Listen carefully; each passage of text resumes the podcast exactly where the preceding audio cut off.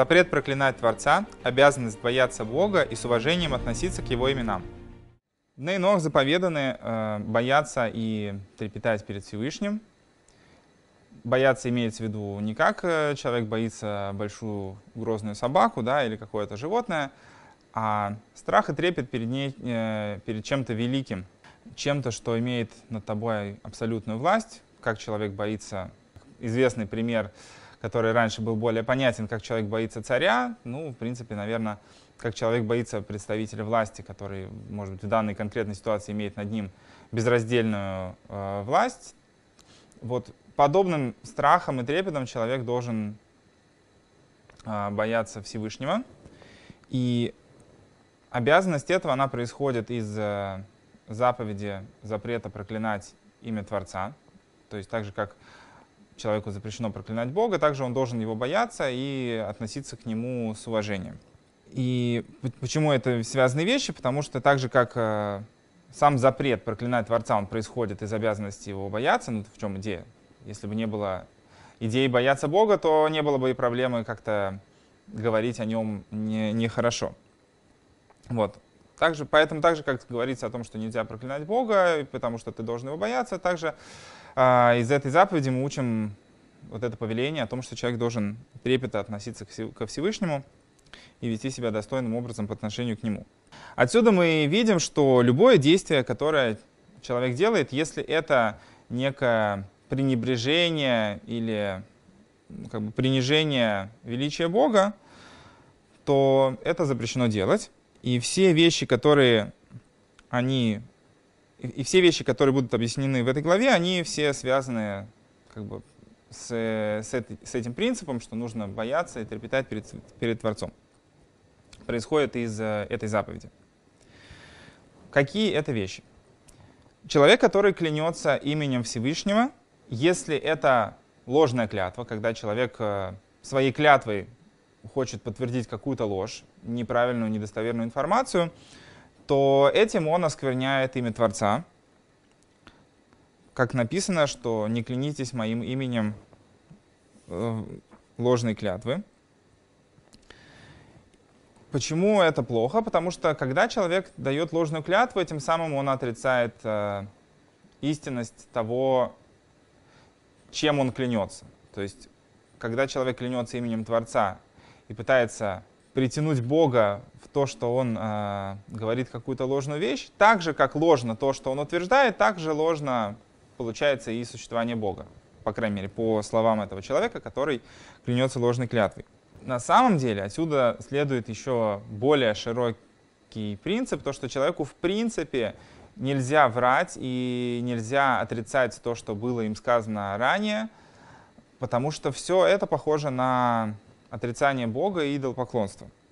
Это не само по себе, конечно, осквернение имени Творца, но в принципе отсюда, из этой идеи, также происходит такой принцип, что человеку нельзя говорить ложь и нельзя не делать то, что он э, уже до этого сказал, то есть отрицать то, что он что-то говорил. Даже если человек э, клянется именем Всевышнего просто так, это тоже запрещено. То есть в предыдущем варианте мы говорили о том, что человек именно ложную клятву дает, то есть он утверждает именем Бога что-то, что точно неправда. Он знает об этом. Но даже просто так кляться а, о чем-то угодно, неважно, правда это или неправда, может быть это правда, но человек зачем-то добавляет а, к этому клятву. Как часто мы можем встретить людей, которых э, такая привычка, такое выражение сорняк, когда они все время говорят там Богом клянусь или еще чем-то клянусь, клянусь, э, они клянутся в чем угодно, они клянутся в чем угодно, и получается, что они просто так э, употребляют имя Всевышнего там, где это совершенно не к месту, не имеет никакого смысла в употреблении. По-простому, пустая клятва — это клятва, если в ней нет необходимости. Потому что на самом деле есть ситуации, когда в клятве есть необходимость. Вот. Но если это пустая клятва, то это упоминание имени Всевышнего просто так, и это тоже запрещено делать. Что подразумевается под э, клятвой и вообще употреблением имени Всевышнего просто так? Здесь не будет разницы, если человек клянется, употребляя одно из имен Всевышнего, про которое мы уже говорили, или он употребляет какое-то прозвище, ну, какое-то выражение, которое явным образом указывает на Бога. То есть оно не используется в, в отношении к другим вещам, другим людям и предметам. То есть если человек употребляет какое-то выражение, которое точно указывает на Бога, то это тоже будет клятва с упоминанием Всевышнего. То есть, например, когда человек клянется там, тем, кто имя, чье имя милосердный, чье имя добрый, неважно, если человек употребляет эти имена на иврите, на святом языке, или он говорит переводы этих имен так, как они переводятся на какие-либо другие языки, это абсолютно не имеет э, никакой разницы. То есть это будет считаться ложной или пустой клятвой, в каком бы варианте человек не использовал и не упоминал Всевышнего. В любом случае это будет считаться, что человек оскверняет имя Творца. Также просто так упоминать имя Бога без какой-либо цели запрещено, потому что это ну, некое принижение его важности. Так же, как человеку неприятно, как к нему обращаются, может быть, там официально всегда к месту и не к месту. Также и употреблять имя Бога как э, нечто очень важное просто так нельзя. И наказание за это, как и, в принципе, за осквернение имени Творца, наверное, большая часть здесь идет, будет идти за, э, со стороны самого Творца, то есть тот, чье имя он оскверняет. В принципе, про Ответственность за то, что человек оскверняет имя Бога, мы находим в Торе, что Творец говорит, что он сам взыщет с того человека, который употребляет его имя просто так. Когда есть э, вот такая высокая ответственность, что Всевышний взыщет с человека за это, когда человек употребляет именно какие-то имена, которые напрямую связаны с Богом и являются прямым переводом. Но если человек употребляет какие-то выражения, которые неважно, на святом это языке или это перевод, которые могут употребляться не только к Творцу, а к кому угодно. Ну, то есть, когда мы говорим, например, слово, э, говорим про Всевышнего, Всевышний, про Бога говорим Всевышний, понятно, что Всевышний мы обычно употребляем только по отношению к Богу. У нас нету в стране Всевышнего суда какого-нибудь или еще что-то. Понятно, что речь идет про Творца. С другой стороны, если человек будет употреблять какое-нибудь выражение, например, правитель или господин, то это может употребляться и по отношению к человеку. Это нету прямой связи с Богом. А если мы говорим, например, про Творца, обычно это подразумевается Творец мира, если это не говорится в каком-то другом контексте. В случае использования вот этих выражений человек не нарушает запрет произносить имя Бога просто так, ну, потому что у этих слов есть другой смысл, и не запрещено использовать слова, которые в той или иной степени могут быть использованы для обозначения Творца. Что такое пустое упоминание? Это когда человек просто так называет имя Творца без какой-то необходимости и без того, чтобы вознести Творцу хвалу, например, когда он молится или когда он говорит благословение Бога за какую-либо вещь, которую он получил. Также можно благословлять другого человека, например, именем Бога. Говорить, э, например, там, словами истории, да благословит тебя Всевышний или что-то такое, вплоть до упоминания имен Творца. Это не считается упоминанием имени Бога просто так, потому что в данном случае человек использует имя Бога, чтобы наоборот э, увеличить, приумножить э, величие Всевышнего в этом мире и наоборот, высказать свое уважение и хвалу Творцу. Поэтому, если человек ошибся и произнес имя Бога просто так, ну, может быть, у него была такая привычка, он от нее еще не избавился, может быть, не может от нее избавиться, или просто так случайно произошло, то если человек просто так произнес имя Бога, то лучше ему сразу после этого сказать э, какую-то хвалу Творцу, чтобы получилось, что он сказал это не просто так. Например, если человек сказал там Бог, то может добавить после этого благословен Он во веки веков, например, что-то такое, или Он э, велик и восхвален. В общем, человек может, в принципе, сам подобрать, что он скажет. Главное, чтобы это было неким обозначением того, что он сказал имя Бога не просто так, а для того, чтобы вознести ему определенную хвалу. Всегда человеку стоит с уважением относиться к именам Всевышнего на любом языке, на котором бы они не были сказаны.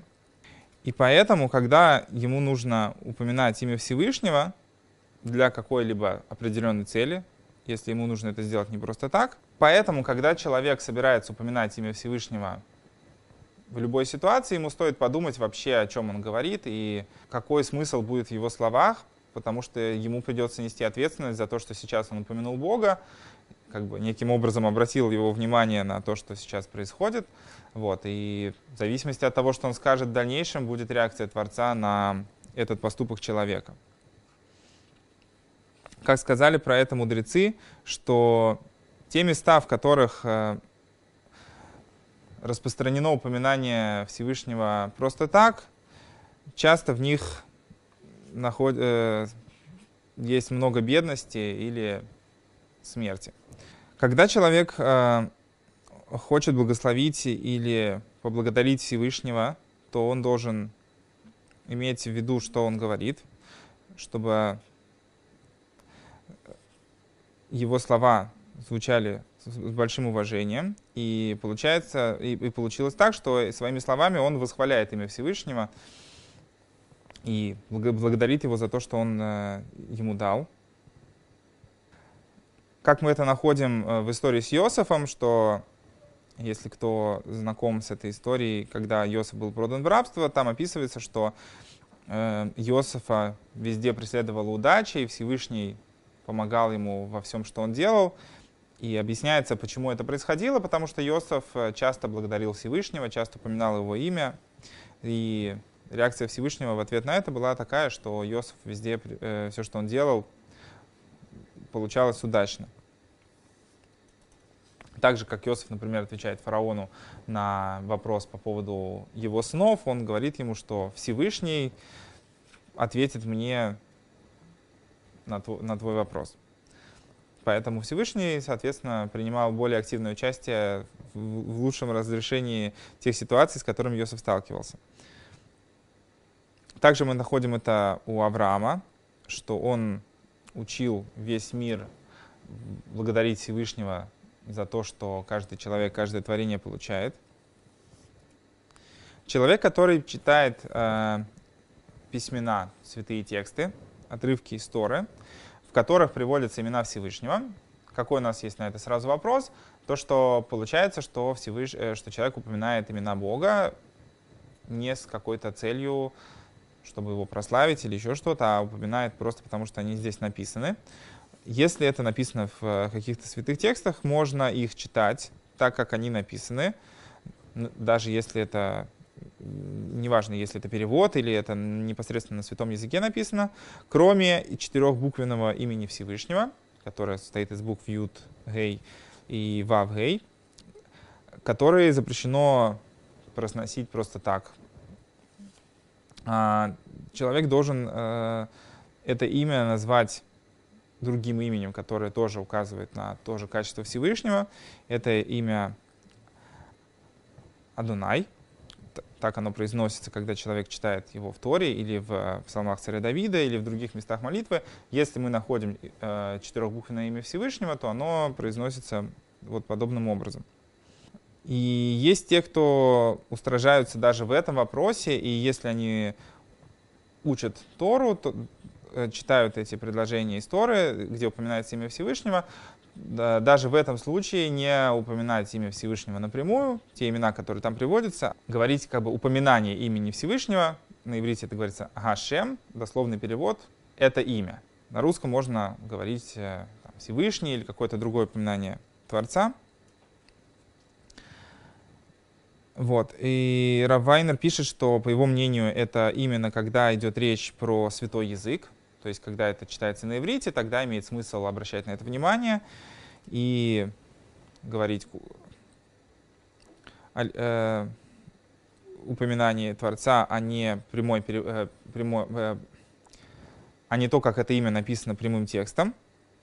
Но в случае перевода можно читать их так, как они переведены, без э, того, чтобы изменять их прочтение. И в э, случае изучения на другом языке нет никакого особого такого устражения, чтобы не произносить эти имена. В конце концов, человек сейчас читает Тору, читает святые тексты, Вот. И в этом случае нету проблемы произносить эти имена. Человек, который проклинает другого именем Бога на любом языке, неважно, проклинает он другого человека, или он, может быть, проклинает самого себя, или он проклинает какого-нибудь грешника и злодея, или он проклинает уже умершего человека, э, это тоже является частью запрета произносить имя Всевышнего просто так. Как э, уже было сказано в начале, здесь будет приводиться много вещей, которые тоже являются такими яркими примерами э, пренебрежительного отношения к упоминанию имен Творца. Вот, поэтому немножко другая ситуация. Если человек упоминает имя Всевышнего на любом языке, и после этого он плюется, неважно, сначала он плюнул или и потом упомянул имя Всевышнего, или сначала упомянул имя Всевышнего, а потом плюнул, про такого человека сказано, что у него нет удела в будущем мире. Также из э, моментов, которые являются пренебрежительным отношением к, к именам Творца, это когда человек употребляет одно из этих имен, из тех семи имен, которые, о которых мы говорили в прошлой части, и, и, или их перевод в э, местах, которые являются не подходящими для упоминания царя. Ну, то есть места, где есть что-то отвратительное, мерзкое, неприятное, если человек находится в месте, где, например, есть плохой запах, или он находится в туалете, или в месте, где не подобающе говорить о святых вещах, в подобных местах не стоит упоминать имя Творца, и это тоже пренебрежительное отношение к именам э, Бога. Вплоть до того, что, например, э, шалом — это одно из тоже имен Бога, не такое распространенное в употреблении, но тоже относящееся ко Всевышнему, как, бы, как мир. Поэтому, если человек находится в каком-то месте, например, в душе или еще где-то, где есть что-то мерзкое, то ему не стоит употреблять это слово по отношению к другу, говорить ему шалом. Опять же, здесь идет речь только про иврит, потому что на других языках это слово просто обозначает мир и имеет ну, совершенно обычную трактовку. Наверное, даже мало кто сталкивался с такой интерпретацией, что можно в, в переводе говорить про Всевышнего мир. Поэтому на других языках нет никакой проблемы поздороваться с другим человеком. Только употребление слова «шалом», оно запрещено в тех местах, которые не подходят для упоминания имени Творца. Но все другие прозвища, которые у нас есть про Бога, даже на святом языке, можно упоминать их э, в подобных местах, несмотря на то, что человек как бы в этот момент думает про Бога и упоминает, собственно, Его. Потому что эти прозвища и названия, они могут, в принципе, употребляться и по отношению к другому человеку, поэтому употреблять их в подобных местах даже по отношению ко Всевышнему не запрещено. Нельзя уничтожать имена Творца, и также нельзя уничтожать святые письмена, потому что это неуважительное отношение и осквернение имени Бога. Те имена Всевышнего, которые уже упоминались, это семь имен, которые запрещено стирать, это четырехбуквенное имя Всевышнего, да, Юд, Юдгей и Вовгей вместе, имя Адной, имя Алиф Ламет, имя Элуким, Лука, Шадай, Цваот, Ге и Юд Гей. Эти имена запрещено стирать, то есть если они где-то написаны, нельзя уничтожить э, то, где они написаны. Но если человек написал только часть букв из имени Творца, еще не закончил полностью писать имя, у этих букв нет еще статуса имени Бога, который нельзя стирать. И, соответственно, если у человека есть в этом необходимость, он может их стереть. Но просто так уже с этого момента, когда он начал писать имя Бога, относиться к этим буквам э, пренебрежительно уже нельзя. Также запрещено писать имена Бога просто так, без какой-либо необходимости. Так же, как нельзя их говорить, так же нельзя их и писать. Тем более, что если то, что человек, э, человек сказал, это как бы имеет э, разовые последствия, то то, что написано, куда оно потом попадет, никому неизвестно. И если человек будет писать имена Всевышнего, где попало просто так, то потом они могут оказаться в каких-то местах э, неподходящих для этого или быть уничтожены. Поэтому просто так писать имена Всевышнего без необходимости, это запрещено. И само по себе, если это делается без какой-либо цели, тоже некое пренебрежительное отношение.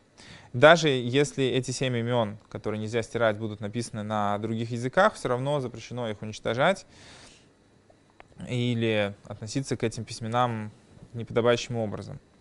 Имя Всевышнего на, любом языке, каком бы оно ни было написано, запрещено к нему относиться пренебрежительно.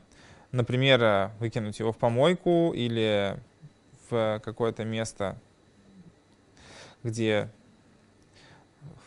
лежит всякий мусор, ну или какое-то не, недостойное для имени Всевышнего место. И это относится также ко всем святым письменам, что запрещено их э, уничтожать и пренебрежительно к ним относиться, даже если в них нет упоминаний имен Всевышнего. И если человеку они больше не нужны, то что делать, да, что получится, что у нас любые письмена, в которых упоминаются имена Всевышнего, нужно теперь их э, вечно хранить э, с подобающим как бы, отношением. Это не всегда возможно, не всегда есть в этом необходимость.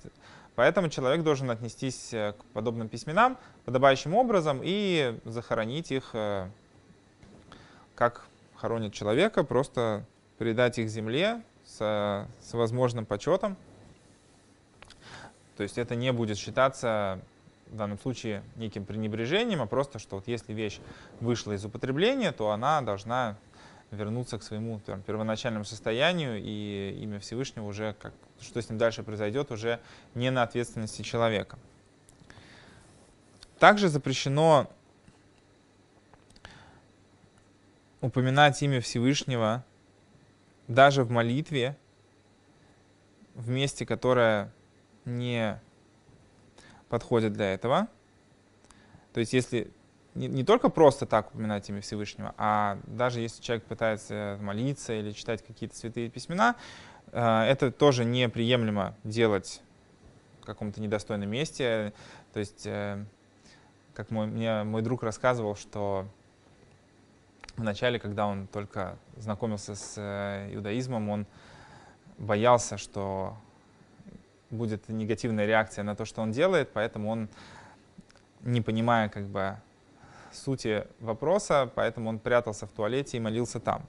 Вот. Такое поведение недо, неприемлемо, потому что получается, что вместо того, чтобы восхвалять имя Творца, человек делает это в месте совершенно неподходящим для этого. Если же человек находится в какой-то ситуации, и у него нет другой возможности помолиться, и человеку нужно обратиться ко Всевышнему с определенной просьбой, а он находится в том месте, где люди, например, находятся голые или что-то еще такое, то он должен отвернуться в сторону от них, чтобы не видеть их и тогда помолиться. То есть если человек находится в том месте, которое само по себе место не представляет проблемы, но там находится что-то, что э, своим видом делает это место неподобающим, то если это прям какое-то момент э, острой необходимости, тогда человек должен отвернуться, чтобы не видеть это и, и в таком виде молиться. Если даже это невозможно, например, когда само место неприемлемо для молитвы, и человек не может выйти, ну, например, человек находится, не дай бог, в тюрьме или попал в какую-то беду, находится в каком-то э, неприемлемом для просьб ко Всевышнему месте, при этом он находится в беде, у него есть э, необходимость обратиться к Творцу, что ему тогда делать? Что он должен как бы, рассчитывать только на свои силы, то, что он попал в такое место? Э, в этой ситуации лучше, чтобы человек молился в своем сердце, а не произносил имя Всевышнего вслух. То есть это место, оно неприемлемо для упоминания имени Бога, но это не значит, что человек не может обратиться ко Всевышнему. У человека есть всегда возможность обратиться ко Всевышнему, и Всевышний всегда услышит человека, вне зависимости от того, где он находится и в какой ситуации он оказался. Тем не менее, это желание Всевышнего, чтобы человек не употреблял его имя в подобных местах. И Можно задать такой вопрос. Если можно молиться в сердце, зачем вообще тогда обращаться ко Всевышнему в голос, вообще произносить Его имя? Дело в том, что поскольку человек находится в материальном мире, поэтому чем более конкретизировано его действие, тем больше оно имеет значение, тем, чем больше оно имеет эффект и ценность э, в глазах людей, в глазах Творца.